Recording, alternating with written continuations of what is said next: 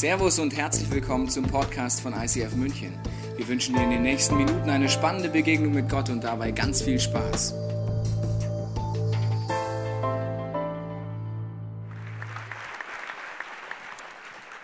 Die Serie heißt 100%, was erwartest du vom Leben? Ich meine, die Antwort ist schon in der Frage drin, wahrscheinlich 100%. Du erwartest wahrscheinlich von diesem Leben, dass es das beste Leben ist, das du leben kannst, weil du weißt, du lebst es genau einmal. Wenn es 100% beschenktes Einstiegsthema ist, dann ist es ja mit dem Schenken so eine Sache. Beschenkt werden, das ist noch ganz okay, aber Geschenke kaufen, da gibt es so unterschiedliche Typen. Es gibt so die Typen, die vielleicht eher so mein Leben widerspiegeln, das sind so die Ziellinien-Schenker. Also ich weiß ja theoretisch schon sehr viele Jahre, dass Weihnachten kommt, so sicher wie es Arm in der Kirche. Trotzdem bin ich immer wieder überrascht. Was, ist denn schon Weihnachten? Ja, 24.12. Tobi, das wusstest du eigentlich. Ja, also das weiß ich eigentlich theoretisch das ganze Jahr. Also ich würde nicht auf die Idee kommen, im Januar schon Geschenke zu kaufen, sondern zwei bis einen bis halben Tag davor bricht die Panik in meinem Leben aus.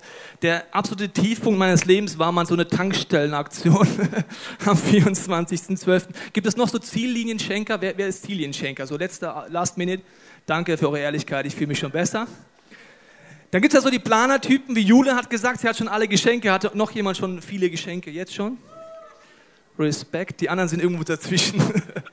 ihr könnt dann noch entscheiden, wollt ihr gestresst werden oder nicht. Aber das mit Schenken ist ja so eine Sache. Letztes Jahr, wenn du da warst am Weihnachtsgottesdienst, habe ich gestanden, dass ich ein Geschenke-Legastheniker bin.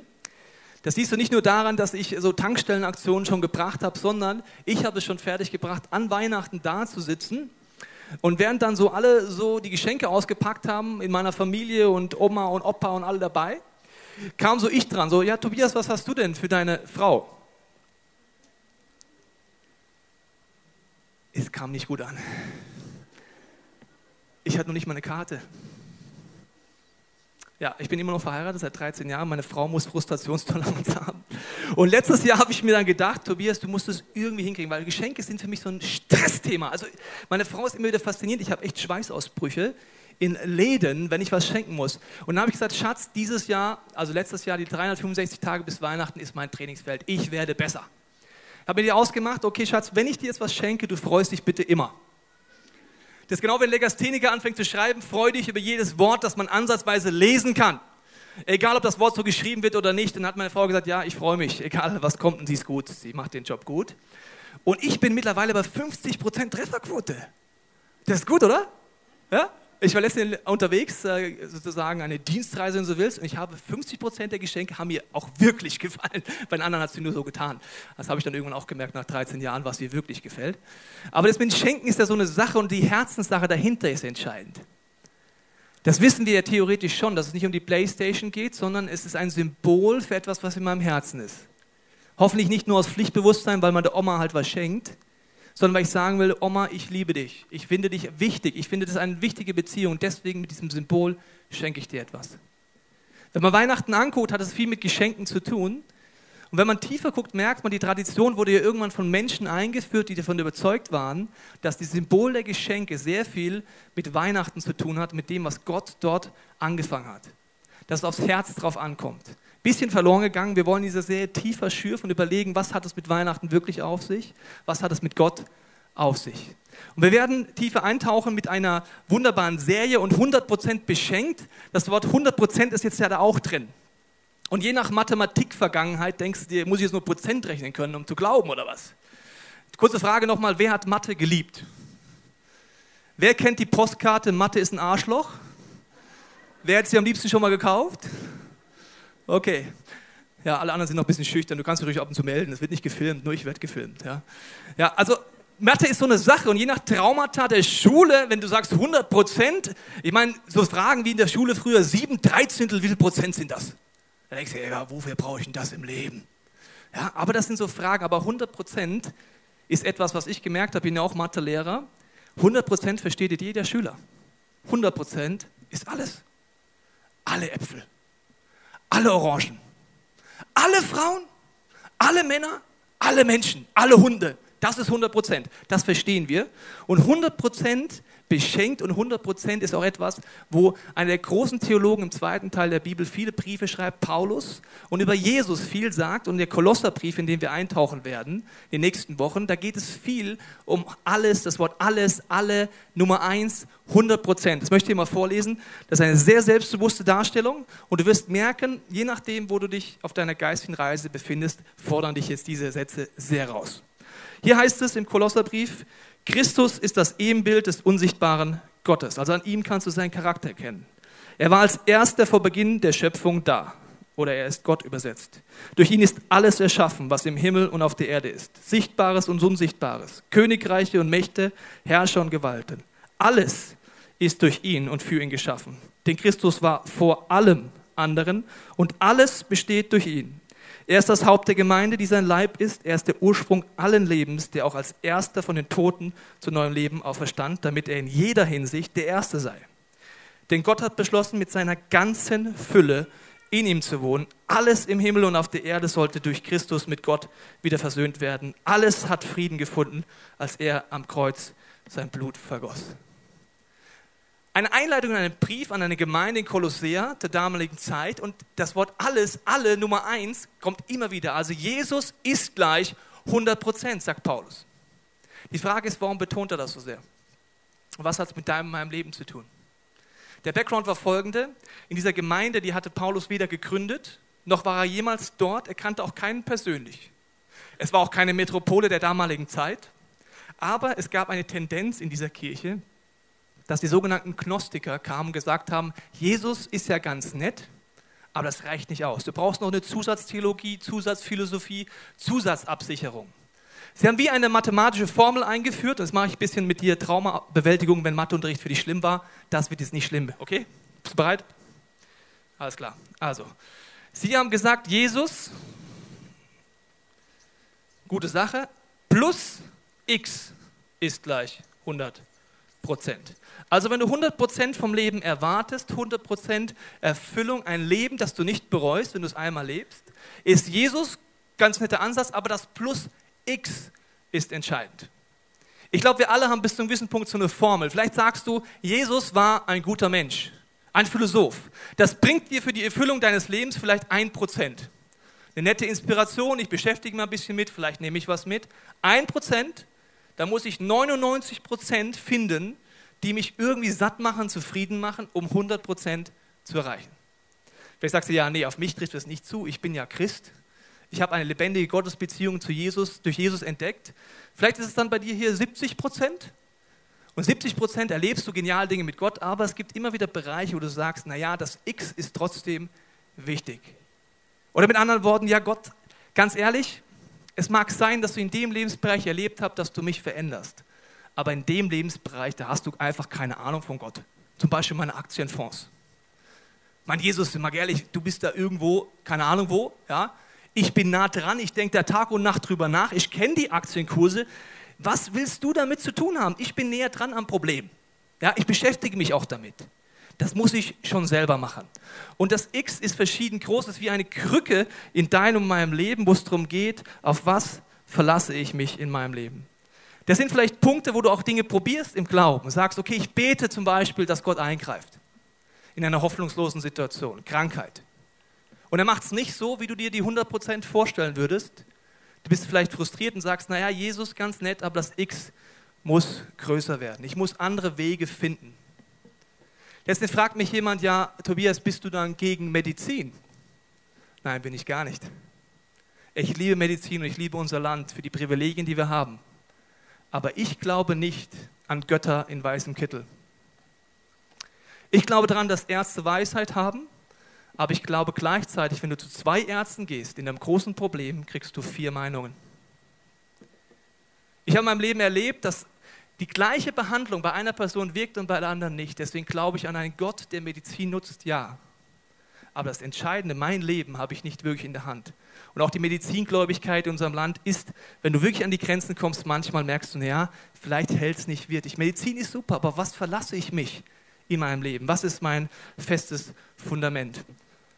Und das Problem ist jetzt, dass Jesus sagt, sein Lebenskonzept, das, was er dir vorschlägt, sind viele kleine Stellschrauben, die man dreht. Zusammen ergibt das 100% Erfüllung. Also der Lebensbereich, vielleicht erlebst du das, dass Gott dir Neuanfänge schenkt in deinem Leben. Aber deine Vergangenheit ist etwas, wo du noch nicht erlebst oder nicht erleben möchtest, dass Gott da was zu tun hat.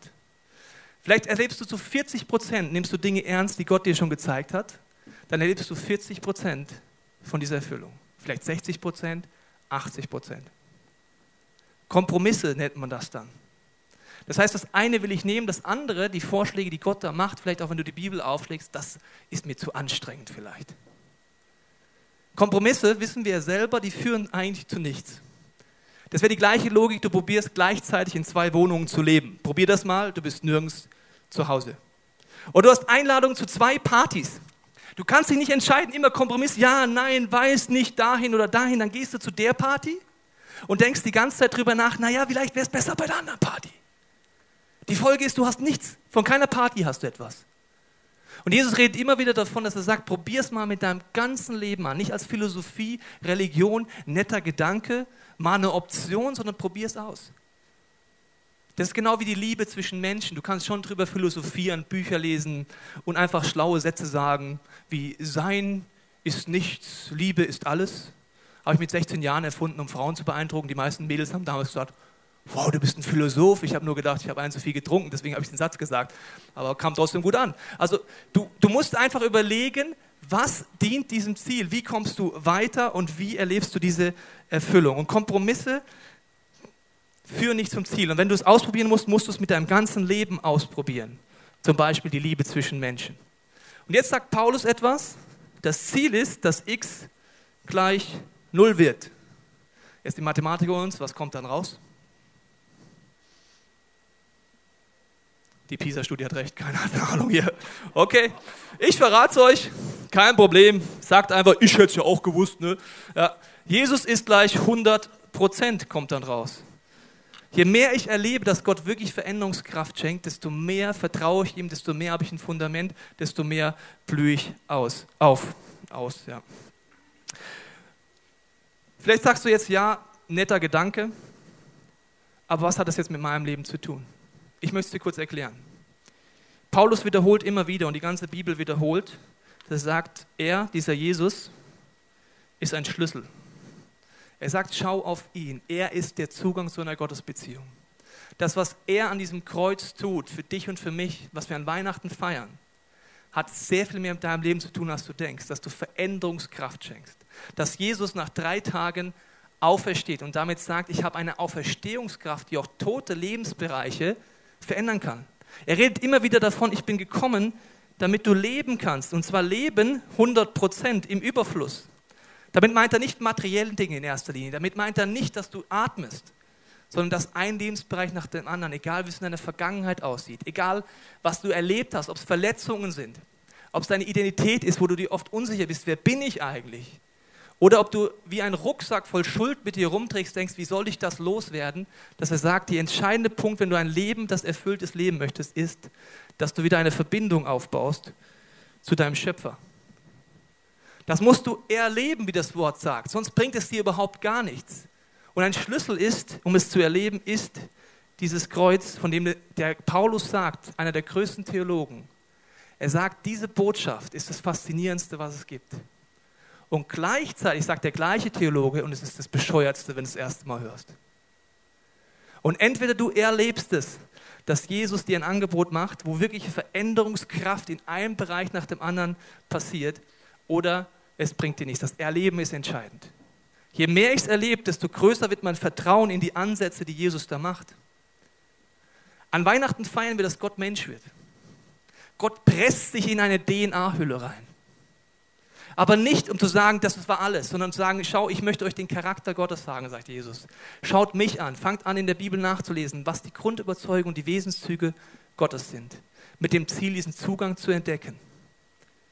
Wir werden jetzt einen Song hören, der heißt Imagine Me. Er handelt davon, stell dir mal vor, das würde wirklich stimmen. Man kann das erleben, diese Veränderungskraft.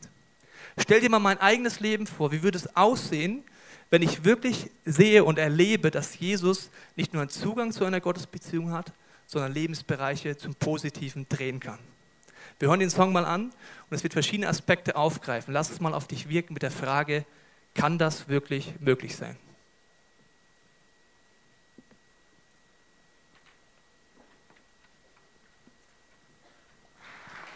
Gospel bedeutet gute Nachricht. Seit Jahrtausenden wird gefeiert an Weihnachten die gute Nachricht, dass Gott Mensch wird und dass er uns eine Beziehung ermöglicht, die so nicht möglich war bis dahin. Dass er ein Gott ist, der Veränderungskraft hat und das alles mit einer bedingungslosen Liebe, ohne dass du groß noch was leistest, sagst, naja, ich bin ein bisschen vielleicht sozial engagiert, dann mag Gott mich vielleicht ein bisschen mehr oder ich helfe mal lieber der Oma morgen über die Straße, vielleicht mag dann Gott mich mehr sondern es ist ein Geschenk. Und ich möchte jetzt mit einer jungen Dame darüber reden, wie sie das erlebt hat. Was heißt das konkret in ihrem Leben, dass Gott sie verändert hat? Begrüßt mit mir auf dieser Bühne mit einem tosenden Applaus die Michi Ebersold. Hallo. Michi, komm. Du kriegst sogar noch einen Stuhl. Sehr gut. Danke. Dankeschön. Gemütlich? Sehr. Okay. Super. Michi, ich habe diese Formel angemalt. Jesus plus X Ja. ist gleich 100 Prozent. Wie sah die vor einigen Jahren in deinem Leben aus, diese Formel? Ähm, ja, Jesus war gleich null. Eigentlich also x, 100, x gleich 100 Prozent.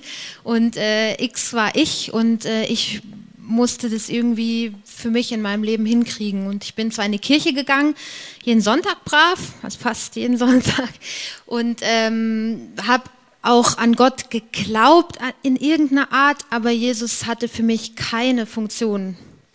Der war einfach ein Mann, der am Kreuz hing und sehr elend aussah, wenn ich ehrlich bin, den man dann auch lieber in Ruhe lässt, der jetzt einfach bei Gott ist und der es gut da hat und äh, den ich nicht behelligen darf. Das war deine Vorstellung, als du in die Kirche gegangen bist. Wie, wie hat denn dann das X ausgesehen? Also welche Strategien hast du gemacht, um 100 Prozent zu erreichen? Ich habe halt gedacht, wenn ich ähm, richtig, also wenn es mir richtig schlecht gehen würde und ich eigentlich ein armer Mensch wäre, dann ähm, würde Gott mir schon helfen. Auch den richtig tollen Leuten hilft Gott. Aber was mache ich, wenn ich so normaler bin, so ein Durchschnittsmensch? Und dann habe ich mir gesagt, okay, du musst es irgendwie alleine schaffen, weil du hast ja alles im Leben, was du brauchst dafür. Und solange du halt alles hinkriegst und für dich selber sorgst und guckst, dass alles im Leben möglichst perfekt ist, dann hat Gott auch äh, kein Problem. Solange er keine Klagen hört, ist alles gut. Und dann habe ich probiert, das eben auf meine Art und Weise mir Glück zu verschaffen. Und ich habe mir irgendwie im warum auch immer gesagt, meine Lebensaufgabe ist, andere Menschen glücklich zu machen. Erstmal nichts verkehrt, aber wenn du rumrennst und versuchst, es allen recht zu machen, ist es schon eine Mission impossible. Hört sich zumindest so an, Menschen und Gottes Recht zu machen. Äh, Das hört sich so an, als könnte man es gar nicht schaffen. Hast du wahrscheinlich auch nicht geschafft.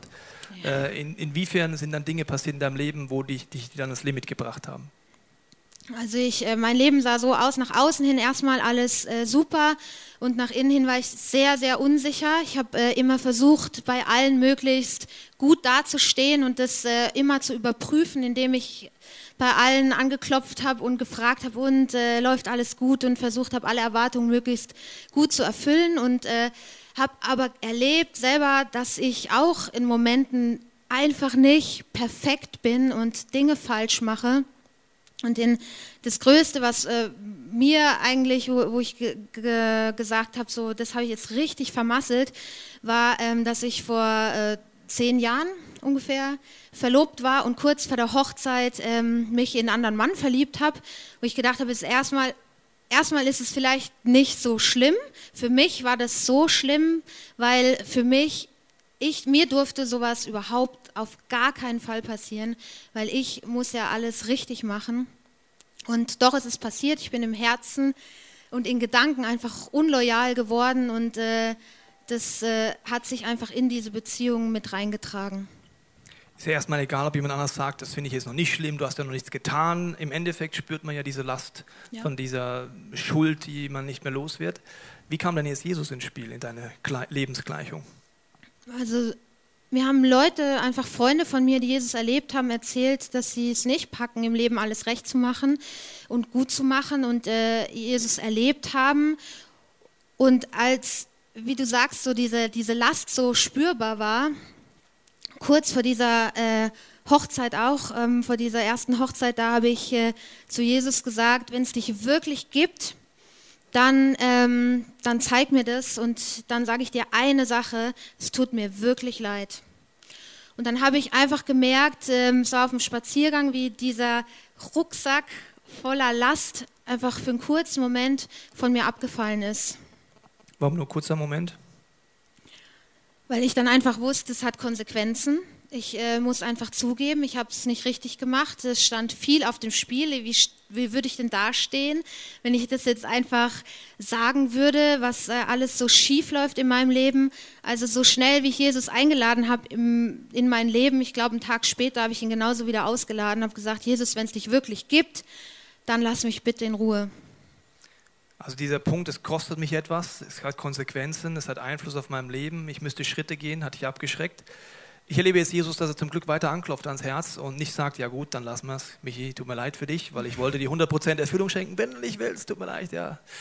Shit happens, ja. Aber wie war es bei dir? Wie hat er weiter angeklopft an dein Herz? Ich habe versucht, dann noch mehr, noch loyaler zu sein und noch besser alles zu machen. Und äh, das hat mich einfach so traurig gemacht äh, übers Leben. Ich dachte, es gibt es doch nicht, dass es nicht mehr gibt, dass es nicht mehr Aufgabe gibt in diesem Leben, äh, als äh, andere zufriedenzustellen. Und äh, ich habe angefangen, diesen Gott zu suchen.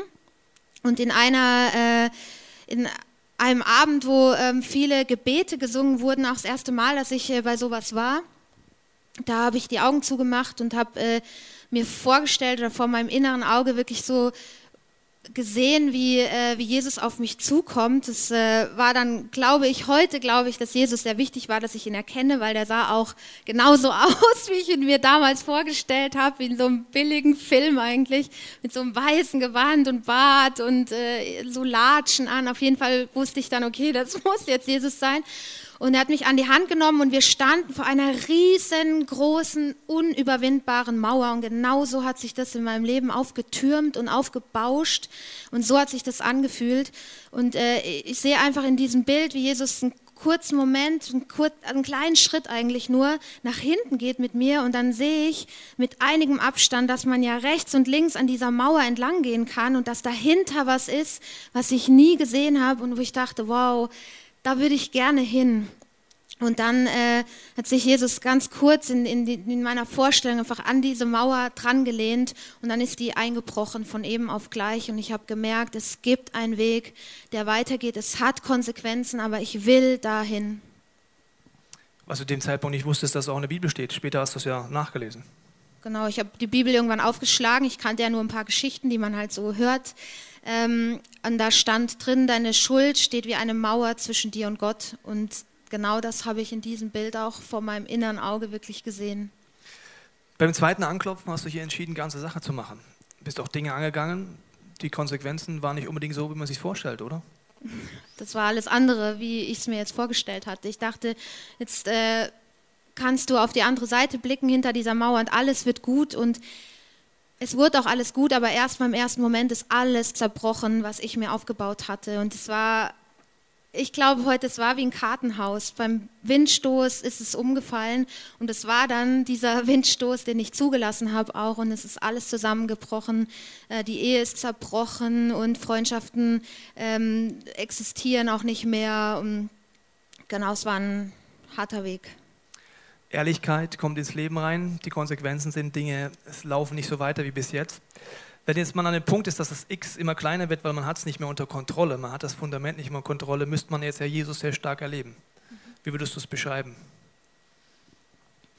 Also ich würde es so beschreiben, dass äh, als alles platt war in meinem Leben, dann habe ich eigentlich nicht mehr gewusst, wer ich bin und was ich überhaupt soll und habe dann alles auf eine Karte gesetzt. Ich habe gesagt, Gott, ich äh, erlebe dich hier und es muss einen Plan für mich geben und ich will, dass, diesen, dass du mir diesen Plan zeigst und ich will es erleben, wie mein Leben aufblüht und ich äh, habe das erlebt und ich erlebe das heute noch, dass Gott wirklich ein Fundament in meinem Leben baut und ich weiß, dass bei aller Unsicherheit, die ich äh, ähm, hatte und, und heute vielleicht auch noch habe in meinem Leben, weiß ich, wenn alles crasht, dann steht dieses Fundament. Und wenn du heute an Punkte kommst, dass du es eben nicht genügst, dass wieder so eine Last in deinem Leben ist, eine Schuld, was ist heute anders, wenn du mit Jesus dies angehst?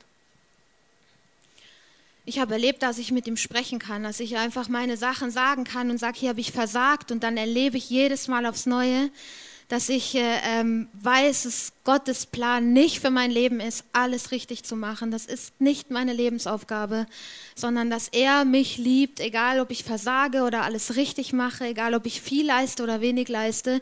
Und das hat sich verändert. Und wenn ich heute versage, dann sage ich es Gott als allererstes. Und dann ist nicht mehr der erste Drang, dass alle Menschen zufrieden sind.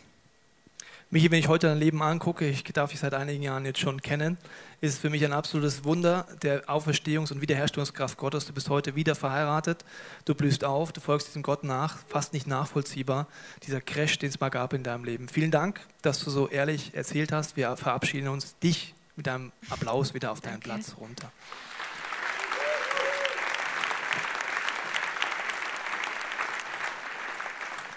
Ich habe dir am Anfang diese Verse aus dem Kolosserbrief vorgelesen. Da heißt es, dass durch Jesus Gott die Menschheit mit sich versöhnt, dass Frieden in dein Leben einkehren kann. Und wie ich dir gesagt habe, diese Botschaft, dass Jesus das am Kreuz getan haben soll, bringt einen total ans Limit intellektuell, weil man sagt, es gibt nur zwei Möglichkeiten. Entweder es klappt oder es klappt nicht. Und ich war auch an einem Punkt in meinem Leben, wo ich gedacht habe, mit 19 habe ich gesagt, ja, also das ganze Nummer da mit Christ sein und mit Jesus und so, das ist doch eine Erfindung der Kirche. Die wollen mir ein schlechtes Gewissen machen, um so Mitglieder zu werden. Aber ich bin eigentlich ein Top-Typ, muss ich dir sagen. Also ich brauche das alles nicht. Dann habe ich ein folgenschweres Experiment gemacht. Ich habe gesagt, okay, Jesus, wenn du der Meinung bist, dass ich da was lernen soll, dann kannst du es mir zeigen. Und ich habe einen zweistündigen Film in dem Sinne von meinem inneren Auge gesehen, wo ich alle Taten bis dahin gesehen habe, die ich nicht wieder gut machen kann. Dinge, die ich gesagt habe und während ich sie gesagt habe, vielleicht schon bereut habe. Dinge, die ich unterlassen habe. Bis in meine Kindheit hinein Situationen, die wie dieser Rucksack waren, von dem Michi beschrieben hat, die wie eine Last auf mir war oder wie eine Mauer zwischen mir und einer Erfüllung, weil ich es einfach nicht losbekommen habe. Und ich habe erlebt, dass diese Schuld etwas ist, das mich runterdrückt. Und gleichzeitig durfte ich erleben, dass gerade dann, wenn ich damit zu diesem Gott gehe, zu diesem Jesus gehe, Veränderung erlebe. Jesus sagt mal, ich bin ein Arzt. Mit anderen Worten sagt er, egal wie krank ein Lebensbereich bei dir sein mag, komm zu mir. Das ist die gute Nachricht von Weihnachten, dass Gott Mensch wird und dass er sagt, ich nehme alles zu mir. Egal wie groß die Schuld in deinem Leben ist, ich möchte es drehen zum Positiven, dass Vergebung passiert. Das sind Dinge, die muss man ausprobieren, die muss man erleben. Dass man merkt, okay, wenn ich mich darauf einlasse, die Dinge bei Gott lasse, passiert etwas, was ich hier mit Amazing Grace bezeichnen möchte. Unfassbare Gnade. Es gibt diesen Gospel-Song, er heißt Amazing Grace, kennen wir wahrscheinlich alle. Der Autor dieses Songs hat genau das erlebt in vielen Lebensbereichen, dass dieser göttliche Drehmoment passiert, wenn ich zu diesem Jesus gehe. Vielleicht hast du das noch nie ausprobiert, vielleicht hast du es auch schon ausprobiert.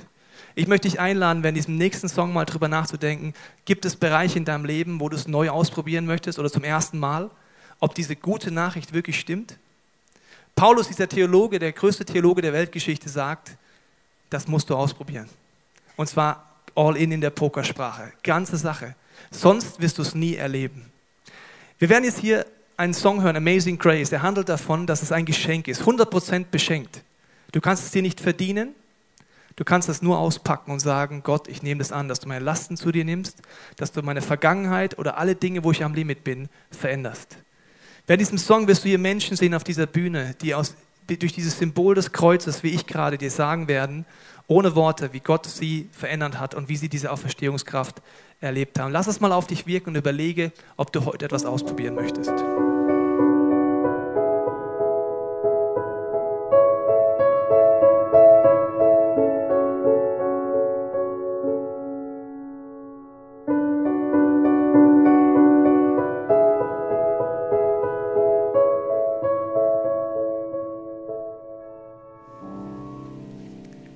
Hier vorne siehst du sechs Lebensgeschichten ohne Worte dargestellt. Denn da sind Wege. Ausprobieren, ob das mit dem Jesus wirklich stimmt. Ausprobieren, ganze Sache zu machen. Weg aus den Kompromissen zu sagen, Jesus, ich setze jetzt alles auf diese eine Karte und sage, ich möchte es erleben, dass du mich veränderst, dass diese Auferstehungskraft, wie du sie in diesen Lebensbereichen siehst, um mich herum, anfängt zu wirken. Wir werden jetzt gleich einen weiteren Gospel-Song hören, der heißt Yes, He is. Er handelt von den Charakter- und Wesenzügen Gottes. In der Bibel stellt er sich vor mit verschiedenen Namen, mit hebräischen Namen. Diese hebräischen Namen werden in diesem Song vorkommen. In der nächsten Textzeile werden sie dir erklärt, was es bedeutet. Und es ist ein Song, der dir helfen kann zu sagen, wo wünschst du dir Gottes Eingreifen? Wo gehst du heute den Schritt des Experimentes zu sagen, Jesus, ich verstehe vieles nicht. Aber ich wünsche mir, dass du in mein Leben kommst, in diesen Lebensbereich kommst und Schritt für Schritt ich erleben kann, ich dir vertrauen kann. Das ist keine Entscheidung über Nacht zu sagen, Jesus 100 Prozent. Ich glaube, wir alle stehen an einem anderen Punkt heute, aber wir können auch vielleicht sagen, wenn du schon lange mit Gott unterwegs bist, zu sagen, Jesus, ich entscheide mich neu, diese Kompromisse aufzuhören und auch andere Lebensbereiche wünsche ich mir, dass deine Veränderungskraft wirkt. Ich möchte für diese Zeit beten, dass du während diesem Song dir es anguckst und wenn ein Name Gottes dich besonders anspricht, dass du vielleicht betest an deinem Platz und sagst, Jesus, genau da brauche ich dein Eingreifen. Jesus, ich danke dir für den nächsten Song, den wir gleich hören werden, wo dein Charakter und deine Wesenszüge beschrieben werden. Und ich bete, Jesus, dass wir zum ersten Mal oder neu Entscheidungen treffen können, sagen, Jesus, ich probiere das aus. In dieser ganzen Schicht von Tradition und Kitsch an Weihnachten, ob das wirklich stimmt, dass tief drunter etwas ist, warum das seit Jahrtausenden gefeiert wird, dieses Fest. Warum seit Jahrhunderten Geschenke gemacht werden als Erinnerung für dieses Geschenk, das du uns gibst. Wahre Veränderung, wahren Frieden wahre Versöhnung. Und ich danke dir, Heiliger Geist, dass es deine Plattform ist, wo wir in unserem Herzen ganz individuell diesen Song nutzen können, um ins Gespräch mit dir zu kommen an unserem Platz.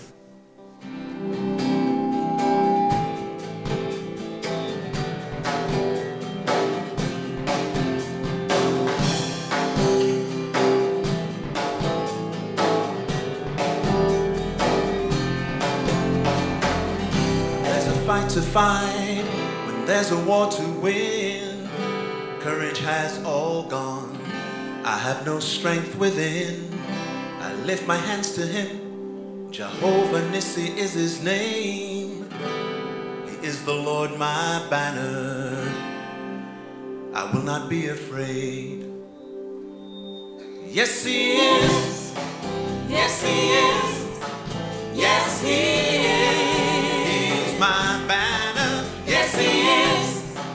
Yes, He is. Yes, He is. The Lord, my banner.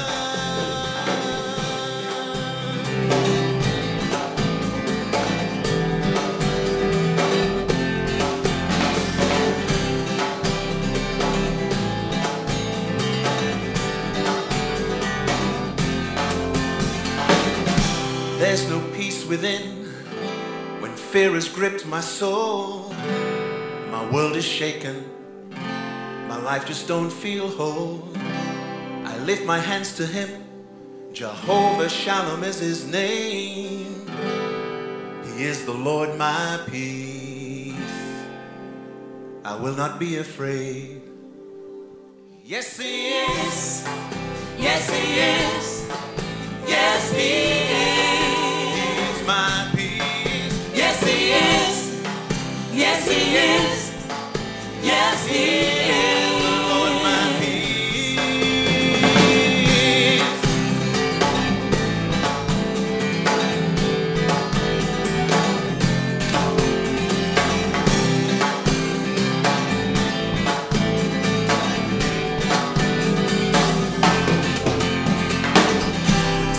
Sickness grips my body when illness holds my heart. Hope has almost gone. My world just falls apart.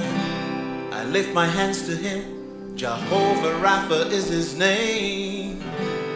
He is the Lord my healer. I will not be afraid. Yes, He is. Yes, He is. Yes, He is. Yes, He is. Yes, He is.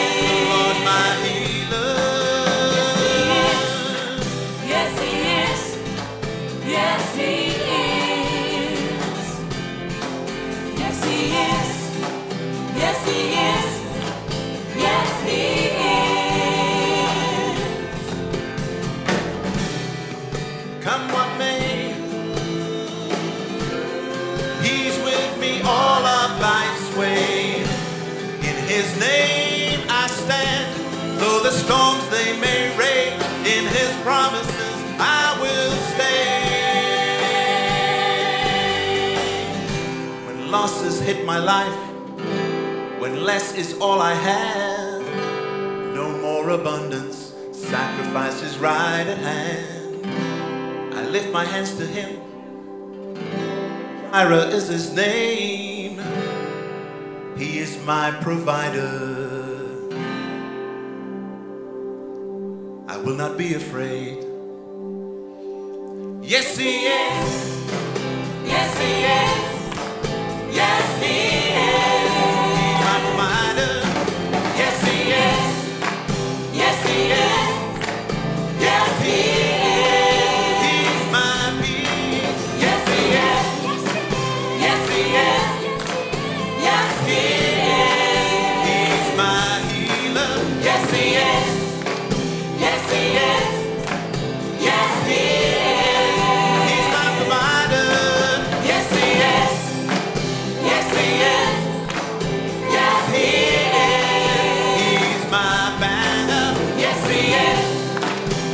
Yes, he is. Yes,